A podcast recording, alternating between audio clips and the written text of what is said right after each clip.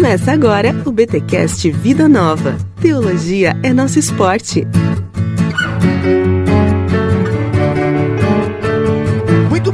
Muito bem, muito bem. Começa mais um BTcast Vida Nova, o de número 38. Eu sou Rodrigo Bibo e pergunto: Deus mandou matar? Mandou matar criancinha? Oh, meu Deus. Bom, meu nome é Igor Miguel e, como você sabe, o Antigo Testamento pode ser uma obra escandalosa, mas vamos ver se é mesmo. Eita, gente, estamos aqui em mais um BTcast que chega até vocês graças a edições Vida Nova e o tema hoje é quente. Olha, se tem um tema quente, Igor, é esse. É esse que a gente vai tratar hoje, porque é punk, é motivo de escândalo, é motivo de muitas pessoas abandonarem a fé ou terem dificuldades com a fé, porque, cara, como é que vocês podem adorar um Deus que mandou matar crianças? Como é que vocês podem adorar um Deus que mandou invadir a terra dos outros? Como assim? Deus manda invadir a terra, passar fio de espada, tudo? É isso mesmo, galera. Deus realmente ordenou o genocídio? Como compreender a justiça de Deus? Paul Copan e Matthew Flanagan. A gente vai conversar um pouquinho sobre este lançamento de edições Vida Nova. Fica com a gente porque a gente não promete todas as respostas, mas a gente promete aqui levantar umas bolas bem interessantes para você, quem sabe, chutar junto com a gente. É isso aí. Igor, como a gente está numa espécie de resenha, áudio resenha do livro aqui, por assim dizer, uhum. eu acho que seria legal a gente dar uma introdução aos autores do livro, a proposta e tal. Isso, isso aí. Ó, então, cara, primeiro essa obra é uma obra que ficou muito conhecida nos Estados Unidos, né, como uma obra referência uh, sobre essa questão, que é uma questão muito levantada, principalmente pelos chamados novos ateus, né? O pessoal uhum. chama do ateu, o ateísmo 2.0 aí. Eu chamo de ateu todinho. É. o ateu 2.0. O ateu todinho é uma boa. E aí o, o Paul Copeland e o Matthew Flanagan, o, o, Paul Copeland ele é bem conhecido, ele é um cara que já trabalha bastante no campo de, de discussões sobre ética cristã, filosofia, né? O Matthew não é tão conhecido, mas é um professor, é um pastor mestre, né, de uma igreja neozelandesa. Ah, e os dois fizeram um trabalho muito legal. A obra basicamente tem uma parte bíblica que eu acho fundamental. Ele, apesar que a obra começa com um problema filosófico, um problema que foi levantado pelo Raymond Bradley, a gente vai falar um pouquinho sobre sobre isso. E esse problema é um problema da, do campo da filosofia da religião, muito assim, uma objeção ateísta mesmo, ao cristianismo, mas é uma objeção ateísta que a, se baseia em textos bíblicos, né? Então por isso que a reação deles foi uma reação muito legal, porque foi uma reação teológica a um problema que veio do, de fora do universo teológico, né? Então, vamos dizer assim, foi uma intromissão filosófica no campo da teologia. E eles reagem a isso e trazem né, as respostas. Então tem um bloco de, de um bloco bíblico muito forte, com muito, uhum. muito acesso ao texto original hebraico, muitas questões hermenêuticas e tudo. Mas é curioso porque sempre esse bloco teológico está sempre associado e conectado a um bloco mais filosófico, né? Então tem uma discussão ética, tem uma discussão filosófica, tem uma discussão apologética e lógica muito forte, junto com muito material bíblico e exegético, né? Então isso, isso é o que torna essa obra extraordinária. Eu estou falando aqui de uma obra de ah, quase 400 páginas, né? Então você não é uma obra, digamos, é uma obra densa, uhum. apesar de ser extremamente didática, muito bem explicada, mesmo nas partes que eu diria que para um leitor mediano da teologia seria daria mais trabalho porque toca um pouco em questões lógicas, né, construções argumentativas, então tem proposições, mas tudo numa linguagem acessível. Eu achei a linguagem relativamente acessível, mesmo para aqueles iniciados na teologia ou na apologética, a obra é uma obra muito boa. Bom, então se o nosso ouvinte aqui tem problemas ou ouviu pessoas questionando a questão de como conciliar o Deus misericordioso que se revela em Jesus Cristo uhum. com o Deus que a gente vê no Antigo Testamento, que de novo, parece um Deus iracundo, um Deus que é, manifesta juízos muito duros e, e, comanda, parece, né, hipoteticamente a gente pode discutir isso, a ordem de massacrar determinadas comunidades e impiedosamente. Como é que a gente concilia isso, né? Essas, uhum. essas duas facetas, ou se a gente pode falar que são facetas, tem gente que chegou à conclusão que são dois deuses, né? E a gente pode falar disso um pouco hoje também. Enfim, é uma obra perfeita. É uma obra perfeita, é a melhor que a gente tem hoje em língua portuguesa, na verdade, e em língua inglesa está entre as das melhores, mas a gente em português não tem dúvida que é a melhor obra que nós temos para tratar desse assunto, né? Sobre o Deus do Antigo Testamento, a justiça de Deus e como conciliar essas duas facetas naquilo que a gente encontra aí ah, no Antigo Testamento. Legal. E tá gostoso de ler mesmo, a diagramação tá bacana. As le... Eu achei o, o, tamanho da letra padrão e tá bem gostoso. Assim, o livro tem aquele tamanho um pouquinho maior, sabe? Acho que é, Exato. é, é 15 por 21. Exato. Fica gostoso de segurar. E realmente. E tem os resumos, né, cara? O resumo do final do capítulo te ajuda. É como Nossa, o Igor demais. Falou, tem a questão filosófica, que eles não, eles não correm, né, da discussão filosófica, uhum. que é importantíssima. Então talvez ali você, né, mas o resuminho te ajuda depois a você fixar o conteúdo. Cara, realmente gostei demais. E a capa ficou demais, né? Você pode ver um pouquinho dela aí na vitrine deste BT Cash. Ficou muito bacana também. Vamos então, Igor. A gente prometeu algumas coisas aqui, vamos entregar pra galera, né? Obviamente, gente, que nada se compara à leitura do livro, mas você deu play nesse podcast e alguma coisa você quer aprender. E o Igor tá aqui para nos ensinar, ou pelo menos para nos cutucar, para nos empurrar a pensar sobre esse assunto. E a primeira coisa é a questão filosófica. É, o próprio Richard Dawkins fala, né, desse Deus ciumento, que se torna um problema filosófico, um problema da questão moral, uhum. e a gente precisa lidar com essa questão. Isso. Eu acho que tu poderia, a gente poderia caminhar nessa direção, Igor. Claro. Então, o, o existe um, um, autor muito importante aí, que é muito conhecido no universo do ateísmo, é, como eu falei, né, 2.0, que é o, o, o, Michael Martin. O, Michael Martin, ele escreveu um livro, é, na verdade ele organizou, né, um livro que são múltiplos autores, o livro chama Impossibilidade de Deus, não sei se tem em português, em inglês é The Impossibility of God, uhum. né, e, e, e, esse livro é um livro multiautoral, inclusive em inglês é caríssimo, ele tá caro, que é um livro que é um livro mais antigo, né, assim, não é muito, mas, ah, 2003, né, é, relativamente no início aí da, das produções do novo ateísmo, que é um movimento basicamente aí do início do, do, do, início do ano 2000, né, e um capítulo, especificamente um capítulo desse livro que foi escrito por Raymond Bradley, Raymond Bradley é um filósofo, ele é um cara que já foi convidado para dar aulas em Oxford, né, e, e por aí vai, e ele é um filósofo bem próximo aí do, do, campo do novo ateísmo. E o Raymond Bradley escreveu um capítulo, o capítulo dele tem o um seguinte título, uh, um argumento moral para o ateísmo, né? A, a, a Moral Argument for Atheism. Olha aí. Então, esse, esse, esse capítulo, cara, ele levanta algumas proposições a partir da leitura dele do Antigo Testamento, particularmente aquelas ordens que a gente encontra no Antigo Testamento que falam sobre, uh, por exemplo, que falam muito sobre, assim, a ordem dos israelitas entrarem em Canaã e não tolerar os seus inimigos, né, e etc. Então, são vários textos que a gente tem aí. Josué, principalmente, ele usa muito o texto de Josué, as ordens que, que aparecem lá, né, tipo, de destruir as pessoas que estavam na terra né, e homens, jovens e velhos, e não deixar ninguém, né. Ah, tem alguns textos até que falam que, que, que essa entrada tinha que ser uma entrada assim, tipo, assim, quem lê o texto no primeiro momento ressoa como uma espécie de genocídio, assim, né, aos habitantes de Canaã. Eu vou ler aqui, Igor, ah, segura o teu ler, pensamento aí pra galera visualizar. Uhum. Vou pegar Josué, por exemplo, Josué 6, 20 e 21. Quando o povo ouviu o som das trombetas, gritou com toda a força. De repente, o muro de Jericó veio abaixo, o povo atacou a cidade, cada um do ponto onde estava e a tomou. Com suas espadas destruíram completamente tudo que havia dentro dela: homens e mulheres, jovens e velhos, bois, ovelhas e jumentos. Exato. E aí, e aí vai, mano. Exatamente. É isso aí para ele, por exemplo, pro Bradley, é, é, e esse é o argumento central dele. Porque o Bradley levanta o seguinte: ele fala que existe um princípio moral, inclusive esse é um termo que aparece muito na obra, né? É, princípio moral essencial. Uhum. O que, que é o princípio moral essencial? É um princípio moral que é universal, que todas as culturas concordariam. Qual é, qual é a afirmação? É, aí, até na página 24, ele coloca aí uma citação, né? do, do, desse texto do Bradley. Ele diz assim: é moralmente errado matar, de forma intencional, impiedosa, homens, mulheres e crianças inocentes de qualquer delito grave. Ou seja, se homens, mulheres e crianças não praticaram nenhum delito grave, elas são e você mata esses indivíduos, isso é moralmente errado. Esse seria o princípio moral essencial, né? uhum. né? Matar pessoas inocentes. Uhum. E aí ele, ele diz até ele, ele constrói aqui quatro proposições, né? Que ele diz que se um teísta bíblico acredita nessas quatro proposições, existe um problema lógico. Qual seria?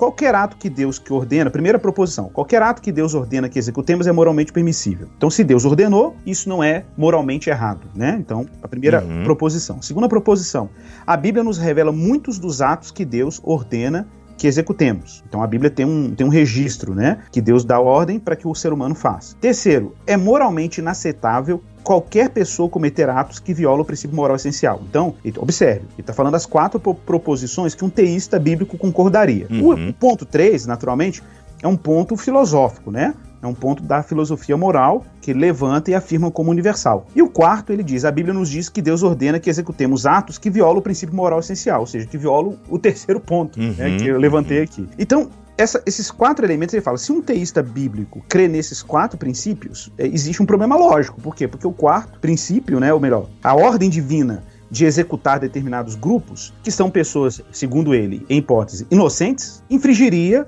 esse, a, esse princípio moral essencial tá? Bom, aí, claro, os autores vão começar a trabalhar é, todos esses pontos, né? Inclusive vão para além deles e vão mostrar, por exemplo, que existe uma série de inconsistências aqui. E a principal inconsistência, de acordo com, com o autor do livro, né? Ou os autores, é que o, o Bradley tem uma percepção muito estereotipada e muito fantasiosa sobre a complex e muito simplista até, né? Sobre a complexidade de como essas questões são tratadas nas escrituras, de como essas ordens aparecem, em quais contextos, a linguagem que os autores utilizam. Então é aquele velho problema do ateu que se aventura num campo que não é o campo de domínio dele, o campo hermenêutico, exegético, principalmente se referindo ao Antigo Testamento, né, que é uma obra que tem várias nuances e várias complexidades literárias. Então, os autores começam a demonstrar, primeiro, como que.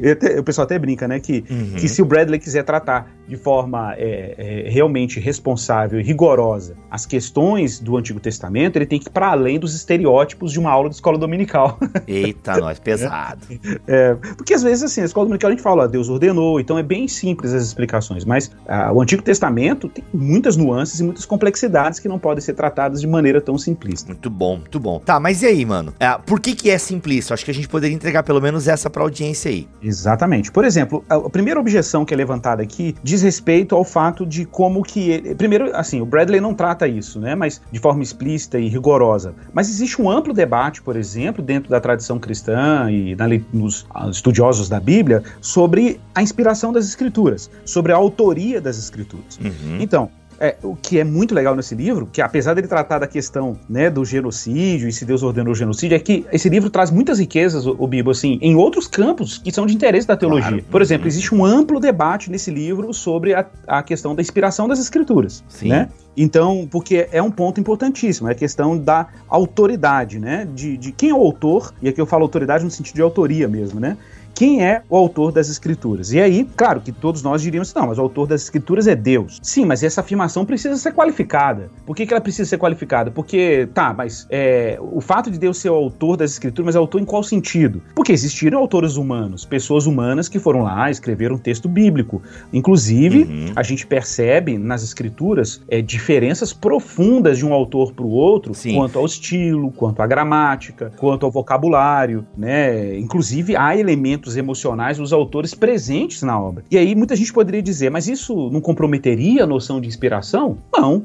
A não ser que você veja inspiração aí quase em termos mediúnicos, né? Tipo, uhum. a Bíblia é um livro psicografado. E não é o caso. Definitivamente Sim. não é o caso. Ô, Igor, desculpa te interromper o fluxo aí, porque é importante pra galera entender o porquê claro. que tu tá trazendo esse argumento aí que eu acho que é legal. Eu já usei o argumento, eu acho até que tem um BTcast, cara, é o BTcast 023, eu acho. É Deus mandou matar, é. procura aí. Tá eu e o Mac discutindo essa temática, se Deus mandou matar ou não. E eu lembro eu não lembro o que, que eu falei naquele podcast, mas eu já tive, eu já usei a seguinte defesa. Galera, Deus mandou matar? Eu não sei se Deus mandou matar, mas a Bíblia tá dizendo que Deus mandou matar. Então, será que o povo não entendeu que Deus mandou matar? Eu usava meio que esse argumento de que não, os autores bíblicos colocaram essa ordem na boca de Deus, entendeu? Tipo, e é um argumento liberal, zaço, assim, por assim uhum. assim dizer, né? É, é, um argumento complicado, porque não, isso é como o povo Sim. entendeu Sim. a revelação de Deus na época e tal. E não, acho acho que essa é uma era uma saída meio fácil demais minha naquela época, assim. Ah, eu entendo que o povo entendeu que tinha que tomar a terra, então Deus mandou matar. Então eles colocaram meio que um desejo dele. Eles tinham uma promessa: a terra é nossa. A promessa foi uhum. Deus que deu. Aí algumas coisas foram por parte dos próprios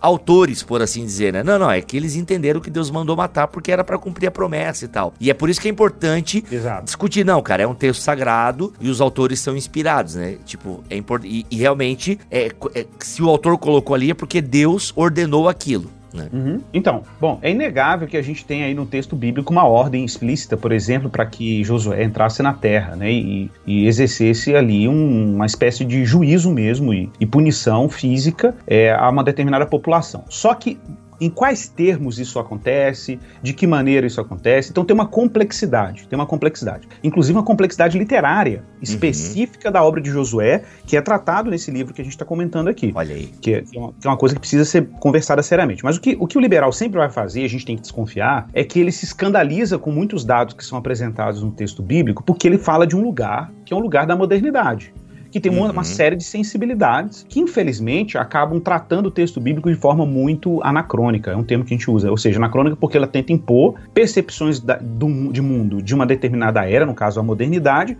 sobre um texto que é pré-moderno, né? Que inclusive a gente não tinha, por exemplo, pactos culturais, não tinha declaração de direitos humanos, né? Determinadas civilizações se impunham mesmo a outras civilizações, e são coisas que aconteciam muito nessa época. O que acontece é que, primeiro, o leitor bíblico precisa ter essa modéstia na exegese de não querer impor para o texto bíblico coisas que são anômalas a ele. Bom, primeira questão. Uhum. Segunda questão é que se a gente for olhar de forma ampla para toda a narrativa bíblica, a gente está partindo da autorrevelação de Deus. Ora, se a gente está partindo da autorrevelação de Deus, a objeção ateísta, por exemplo, ela quando entra no campo da teologia bíblica, ela tem que jogar de acordo com as regras da teologia bíblica. Não pode querer impor uma regra anômala para o texto, uhum. né? Tu diz assim, entender que o texto está localizado num contexto, um contexto que era a forma que Exatamente. o mundo... O Calvino falava isso, né? Como Deus se acomoda ao tempo da revelação. Exato, exatamente. Uhum. E não somente isso, assim, o ateu, quando ele quer entrar nesse terreno, ele tem que, ele tem que entrar de acordo com as regras do jogo. Ele não pode querer impor uhum. as regras do ateísmo, por exemplo, sobre o texto bíblico.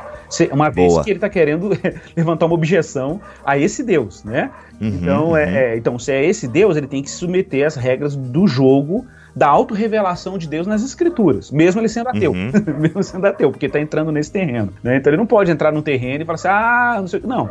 Peraí, você está falando do Deus bíblico, do que foi revelado nas escrituras hebraicas? Sim. Ah, então tá. Então vou, vamos falar dele aqui. É isso, né? Entendi. Então, então, por exemplo, quem é esse Deus? Né? Esse Deus é um Deus soberano sobre a história, é um Deus que está elegendo uma nação específica, que chamou os patriarcas para formar uma nação específica, que a gente sabe que num panorama canônico completo de Antigo e Novo Testamento, é o povo que vai, for, vai ser a manjedora cultural, linguística da revelação messiânica de Jesus. Então, uhum. isso, esse, essa é uma percepção ampla que eu estou pressupondo que um amigo ateu, um interlocutor ateu, está reconhecendo na hora que ele está tratando esse Deus. Então, se ele está, ah, se ele está vendo um Deus ali estereotipado, não, não pode, tem que tratar essa revelação como um todo. É assim que nós cristãos lidamos com a revelação do Deus de Israel no Antigo Testamento e a revelação bíblico-canônica. Uhum. Bom, esse Deus que se revelou a Abraão, o patriarca, quando prometeu para ele uma terra, prometeu nos termos de uma aliança irrevogável e de um Deus que se apresenta a Abraão como Deus de toda a terra. Isso tem que estar muito claro. Ora, se ele é o Deus de toda a terra,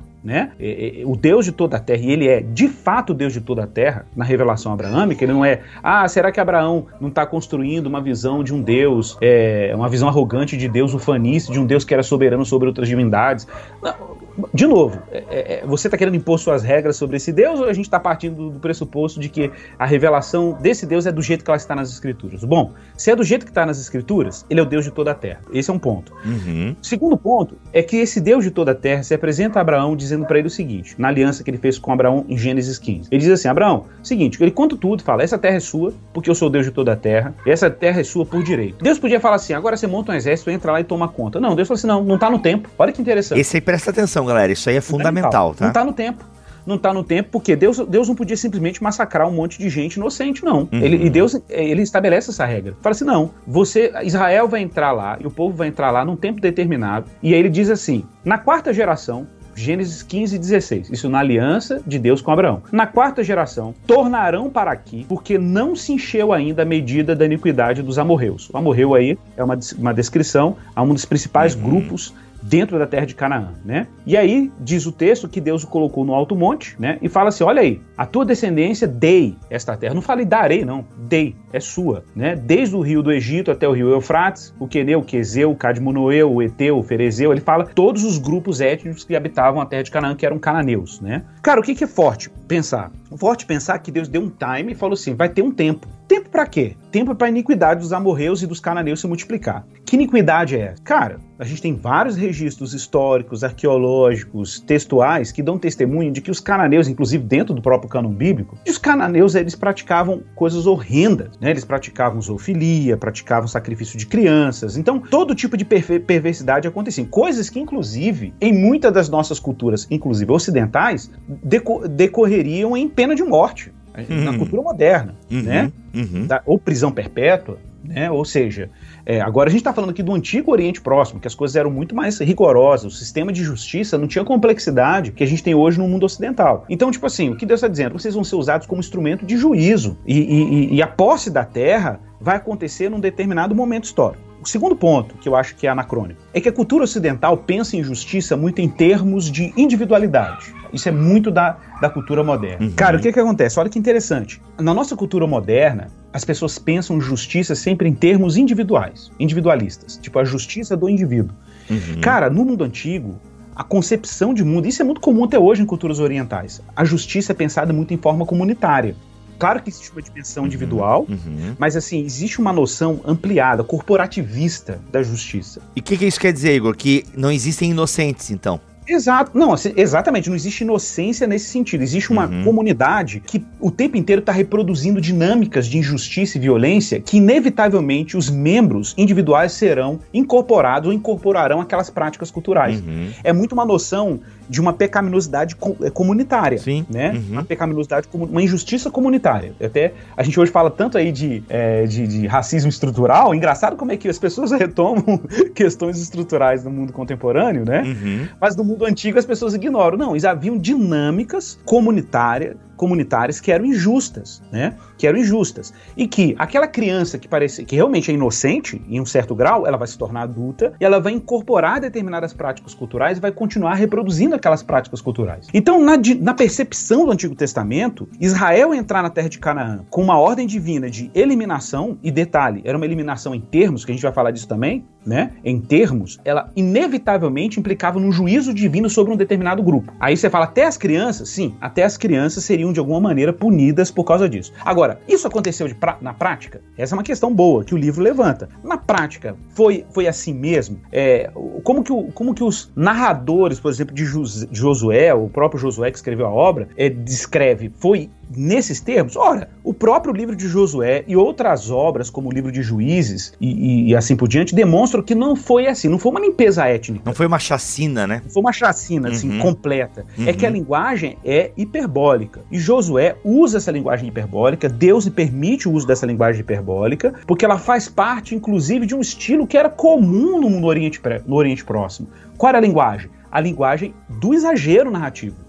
Né? Aí você fala, é uma mentira. Não, era um exagero narrativo. Isso era uma forma de descrever, principalmente um texto, que a gente sabe que é um texto que segue uma ideologia típica do mundo antigo. Qual era a ideologia do mundo antigo? A ideologia de que certas narrativas produziam numa comunidade, por exemplo, um senso de reverência. Josué está sendo narrado como um autor, como um, como um grande herói pós-mosaico. Uhum. Então, e aí você fala, ah, Deus não respeitou? Não, Deus respeitou, inclusive, o estilo de, dessa obra, né? Então, de novo, a gente não está lidando com uma obra mediúnica. A gente está lidando com uma obra que foi inspirada por Deus, o seu narrador escreveu, Deus se apropria, né, providencialmente dessa história para o povo, e aí essa história é apresentada para a comunidade de Israel como uma história de grandes atos heróicos por parte uhum. de Josué. A gente tem dificuldade, a nossa mente positivista é complicada, é. né? Não, mas então é fantasia, então é mentira, Exato, é mito. Exatamente. A gente tem muita dificuldade e, e, e sabe, e a gente não consegue ler o, o, Antigo Oriente porque a gente é tudo. Não, cara, ou é verdade, é preto no branco, ou é mentira. A gente não, a gente não tem, não, não consegue ver a, né, a suavidade que tem, a, a questão literária,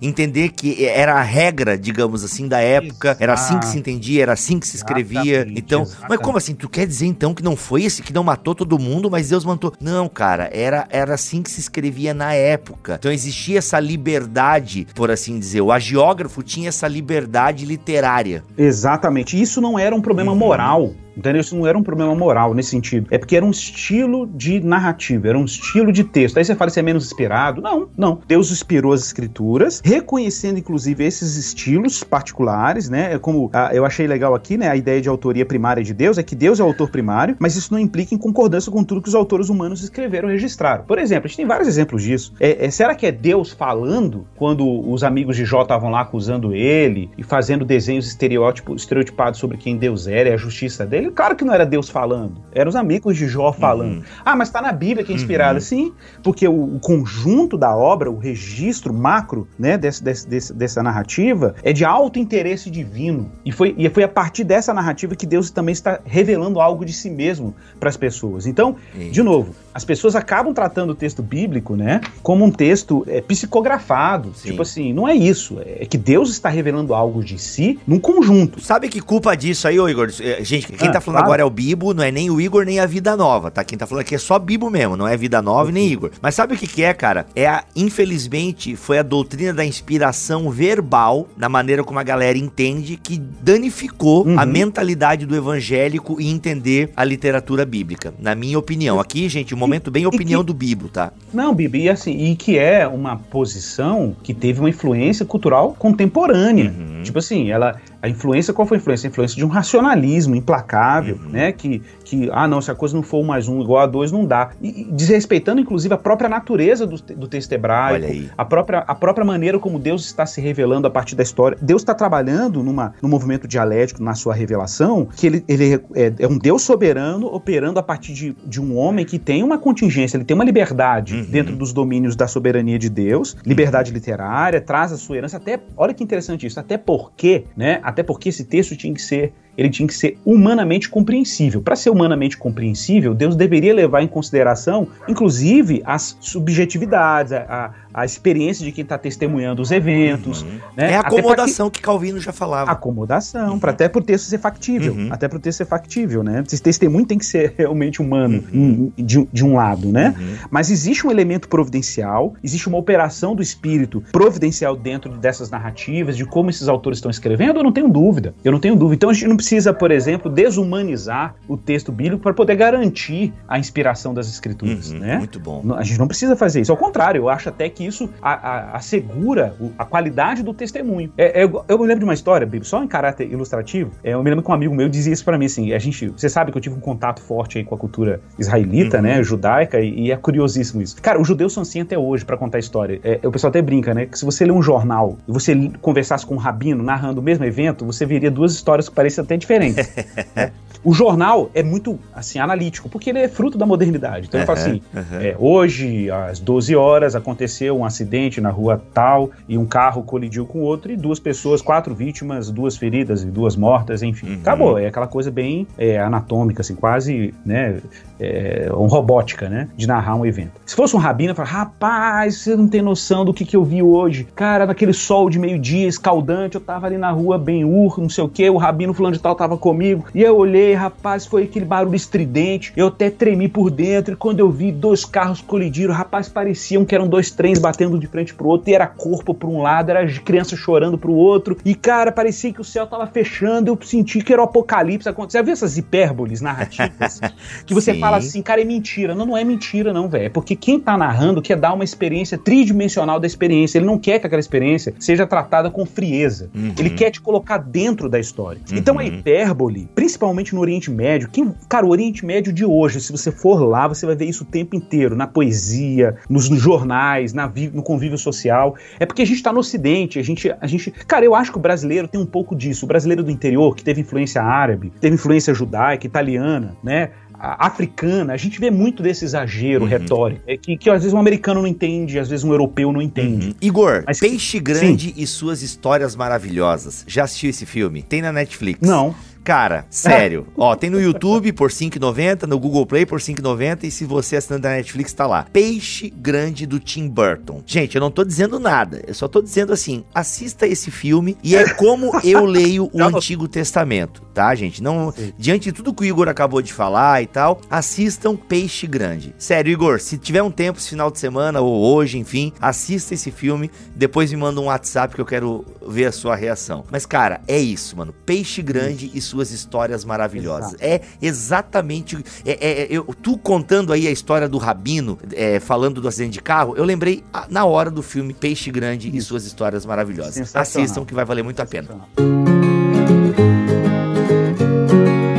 Igor, retomando então aqui os nossos argumentos, ah, falar um pouquinho ali da questão da filosofia, que a gente não pode fugir. Isso. É, agora, para deixar bem claro, por que, que é, esse argumento filosófico do Bradley, de alguma forma, é simplista? A gente meio que respondeu porque ele não sabe ler o texto dentro da sua cultura. É isso? Basicamente isso, né? Exatamente, uhum. exatamente. Ele não respeita as especificidades literárias uhum. uh, dessas afirmações. Então, de qual afirmação que ele está falando? Quando ele vai para uhum. Josué, tem um contexto, né? Tem um, inclusive, um estilo. É, é bacana, cara, porque nessa obra, principalmente lá pro capítulo 4 ou 3, é capítulo 4, é, é bacana porque, por exemplo, o, o, autor traz aqui o argumento do Nicholas Wolterstorff, que é um filósofo, um hermeneuta importante da tradição reformada, inclusive, reformacional, né, inclusive. E aí o, o Nicholas Wolterstorff faz um trabalho muito bacana, assim, de comparar Josué, por exemplo, com Juízes, né? E, e ele observa nitidamente que Josué, ele tá, ele tá, ele tá, ele faz parte do que o pessoal chama Exateuco, né? O, que é uma, é uma continuação... Inclui do, Josué, né? É, o livro de Josué, porque ele é tipo uma continuação do Pentateuco. Sim. Então ele vem, ele vai muito a reboque de, das ordens de Deus em Deuteronômio, né? Que,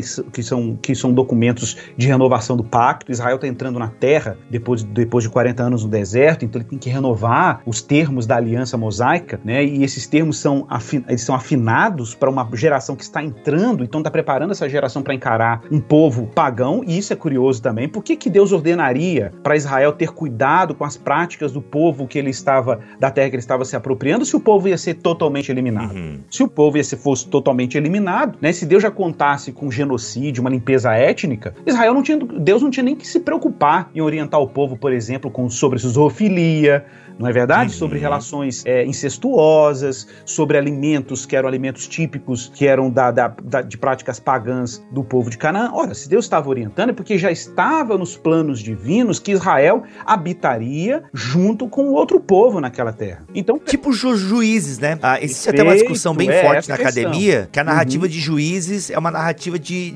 Tem um termo técnico para isso que eu esqueci agora. Mas a galera não chega destruindo e invadindo. A galera vai chegando. Vou fazer minha tenda aqui do lado da tua e tal, né? Uma ocupação menos violenta, né? Juízes, ele, ele narra uma ocupação menos violenta de Canaã. E só somando aí mais uns dois centavos, Igor, até algumas uhum. narrativas, né? E ordens de Deus, em números, em Deuteronômio, não fala de extermínio, né? Mas fala de. O próprio Deus vai vomitá-los da terra, vai espantá-los, é, vai tirá-los. Então, que não denota um extermínio da galera, né? Então, assim, a própria. É, exato, isso exato. faz bem jus ao Hexateuco, né? Gente, Hexateuco são seis livros, né? Pentateuco são cinco, Hexateuco inclui Josué como esse né, grande Josué. arcabouço aí da história é, primeva de Israel. Então, assim, é muito legal a gente pensar isso, que algumas ordens de Deus no Pentateuco são ordens mais suaves, por assim dizer. Vocês vão chegar, né? Cê, é, é, eu, vou, eu, vou mandar, eu vou mandar vespas na frente para tirar eles da terra. Então não tem uma coisa tão bélica assim como é narrada em Josué. E, gente, para entender isso, volte é. 15 minutos atrás que a gente já explicou um pouco pouco sobre essa questão da linguagem hiperbólica, ok? Isso. Ô Bibo, a prova, só para reforçar o argumento da linguagem hiperbólica, olha que interessante isso aqui, Boa. tá? Em Josué, olha que interessante. Josué capítulo 10, verso 40 diz assim: ele não deixou sobrevivente algum, mas destruiu totalmente todos que respiravam como o Senhor Deus havia ordenado. Atenção. Josué capítulo 11, verso 20. Exterminando sem piedade como o Senhor havia ordenado a Moisés. Aí você vai para o capítulo 15, 16. Isso aqui eu tô lendo capítulo 10 e 11. É, capítulo 16, verso 10. Diz assim, falando sobre as incursões de Josué, né, e, e dos, dos líderes de exércitos com ele, né? Não expulsaram os cananeus que habitavam em Gezer. Os cananeus vivem no meio do povo de Efraim até o dia de hoje. no capítulo 17, verso 12, verso 13, diz: Contudo, os filhos de Manassés, falando da distribuição das tribos, né, no território de Canaã, não puderam ocupar essas cidades porque os cananeus estavam determinados a habitar naquela região. No entanto, quando os israelitas se tornaram mais fortes, sujeitaram os cananeus a trabalhos forçados, mas não os expulsaram de todo. Uhum. Aí, cê, aí uhum. você vai para juízes, você vê o mesmo padrão. Tipo assim, parece ter uma linguagem de eliminou todo mundo. E de repente você, não, mas tem um gente, tem um povo habitando ainda. Quem é essa, essa galera? Ó, juízes. Juízes capítulo 1, verso, verso 8 é interessante demais. Com, com poucos versículos depois, está comparando com o verso 21. Juízes 1:8. Então os filhos de Judá guerrearam contra Jerusalém, a conquistaram e a feriram com o fio da espada e incendiaram a cidade. Aí no verso 21 diz: Mas os filhos de Benjamim não expulsaram os jebuseus que habitavam em Jerusalém, Olha mesmo aí. lugar. Uhum. Assim, os jebuseus têm vivido em Jerusalém com os descendentes de Benjamim até o dia de hoje. então, peraí, você fala assim, ué, tem uma, tem uma contradição, porque eliminaram, Uhum, guerrearam até o fio da uhum, espada e os jebuseus estão lá ainda? Como é que é isso, né? Não, na verdade, de novo, é a linguagem hiperbólica. É que, que quando você olha para a cena da batalha, o que, que você vê? Você vê um povo derrotado, entendeu? Só que lembre-se, lembre-se do rabino contando notícias em Jerusalém. A linguagem do exagero é o quê? O que está por trás dela? É uma descrição narrativa tridimensional da imagem do evento. A imagem do evento era o quê? Um genocídio. A imagem do evento era, foi uma derrota absoluta. Mas não foi uma derrota absoluta em termos analíticos, como a gente usa no, no Ocidente. Foi o quê? Um povo que foi derrotado. De fato, Israel derrotou esse povo, mas não houve um genocídio no sentido absoluto, porque você ainda vê jebuseus e cananeus habitando com algumas das tribos de Israel. Então, essa incursão, ela teve limites, essa incursão. Então, a, a, a questão é, é que houve uma ordem divina de derrota militar, traduzida em uma linguagem hiperbólica, mas houve de derrota militar. Israel tinha que conquistar a terra, mas isso não foi um genocídio em termos absolutos. Uhum. Por quê? Porque existem inclusive preceitos na lei, em Deuteronômio e outros textos que falam: olha, você vai, mas se tiver um remanescente ali, você vai trazer ele para viver como servo na sua terra e tal. Então existe aí, dentro do contexto do Oriente Próximo, do Antigo Oriente, limites. E outra, que é uma coisa que esse livro fala que eu acho fantástica, que é o quê? É que essa ordem foi uma ordem de Deus, de Israel ficar permanentemente ocupando territórios e ocupando e genocídio o tempo inteiro? Não. Isso foi uma ordem eventual que aconteceu particularmente com esse grupo. Olha Inclusive, aí. tem outros textos bíblicos que falam que, por Uhum. exemplo, os israelitas não podiam tratar os edomitas do mesmo jeito que tratariam os cananeus, que são povos que habitam a região. Uhum. Mas que Deus falou assim: ó, com eles vocês vão fazer isso não. Por quê? Porque a ideia era que Israel fosse um instrumento de Deus de juízo a esse povo que a gente já viu lá em Gênesis 15, que Deus estava esperando o quê? A iniquidade se acumular para que esse povo exercesse um, um, um juízo sobre ele. Um juízo. Então é muito diferente, isso é muito diferente dos argumentos do Bradley, que é bem estereotipado. Deus mandou matar todo mundo, genocídio absoluto, mata até Uhum. não sobrar grama. Não, peraí. Tem que qualificar isso. Que povo, em quais termos, como que é essa narrativa, Uhum. né? Como que é essa narrativa, em qual lugar isso foi, foi, foi, foi dito, né? em que linguagem, e quando você compara essas ordens de Josué com outras obras, o que, que você percebe?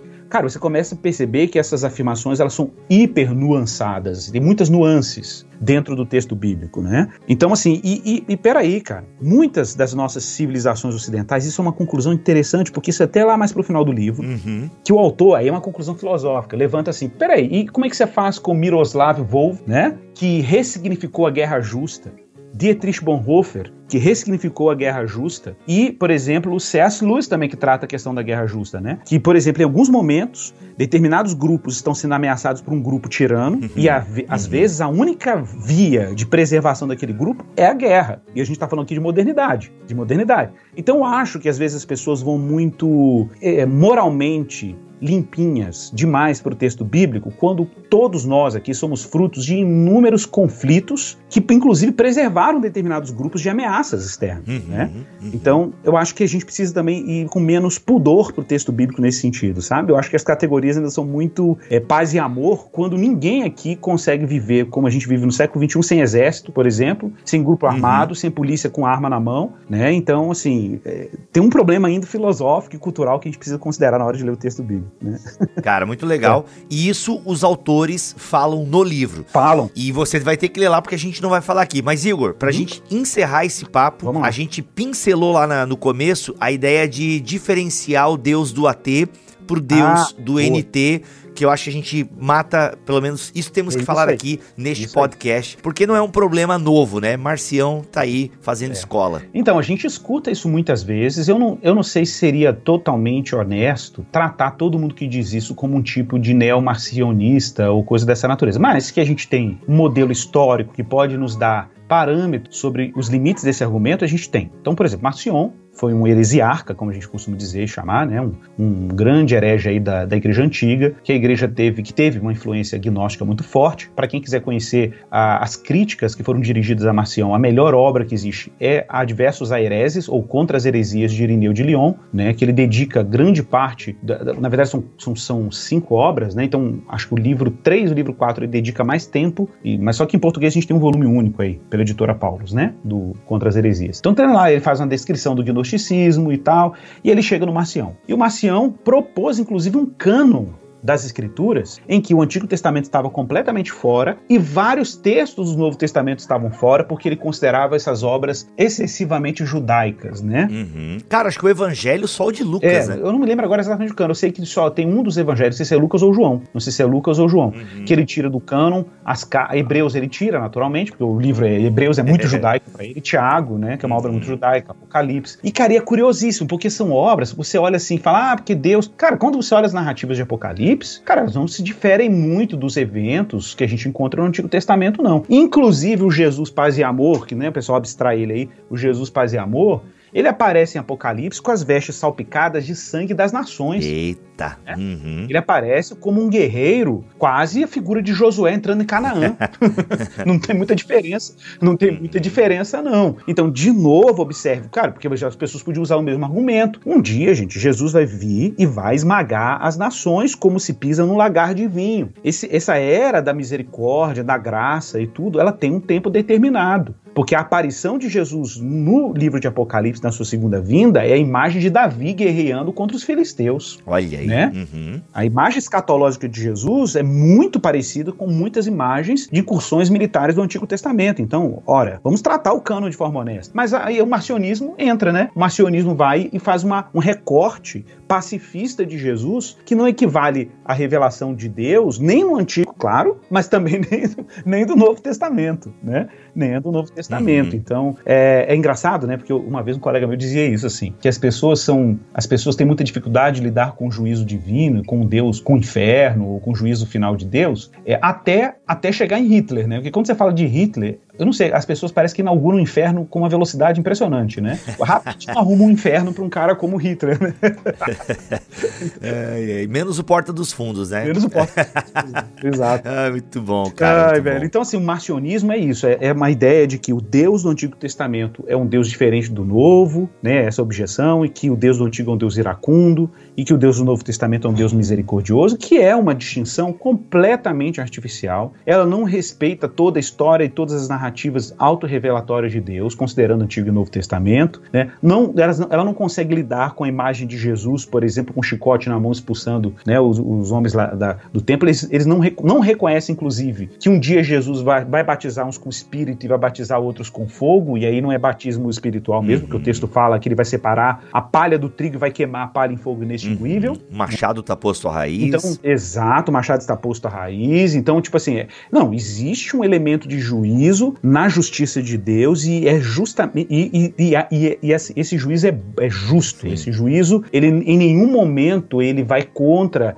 os princípios morais de Deus, o caráter de Deus. Ao contrário, se Deus deixasse impune as maldades humanas, né? É, e sim, nós teríamos um Deus completamente injusto. Não, uhum. Deus pune a maldade humana ou na cruz de Jesus, né? Ou na cruz de Jesus ou no juízo eterno. Então, a questão é onde a gente está aí nessa história, né? Então é isso. Né, Bibo? Olha, bom. o livro é provocante, super recomendo, traz explicações muito plausíveis, argumentos extremamente precisos, dialoga com grandes autores, Nicholas Wolterstorff, William Lane Craig, né? Traz esses homens também para conversa. Uhum. Então, assim, eu super recomendo a obra, super recomendo. Né? A gente faz assim, gente, aqui é um pincelzinho, os argumentos são muito mais consistentes, muito mais é, exegeticamente e filosoficamente consistentes quando você navega na obra. Vale a pena. Super... Muito bom. São 23 capítulos, galera, 23 capítulos, capítulos curtos, até apesar da obra ter 396 páginas, um pouco mais, os capítulos são curtos, dá para você ler, a cadeia de pensamento é bem construída.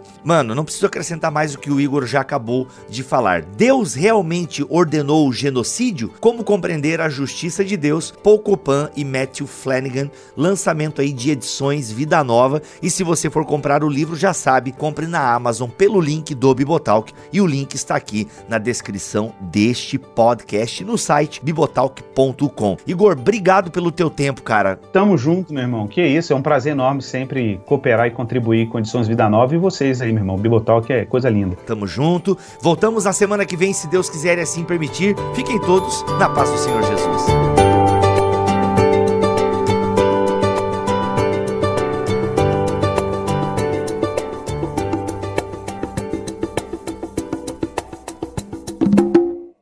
Este podcast foi editado por Tuller Bibotalk Produções.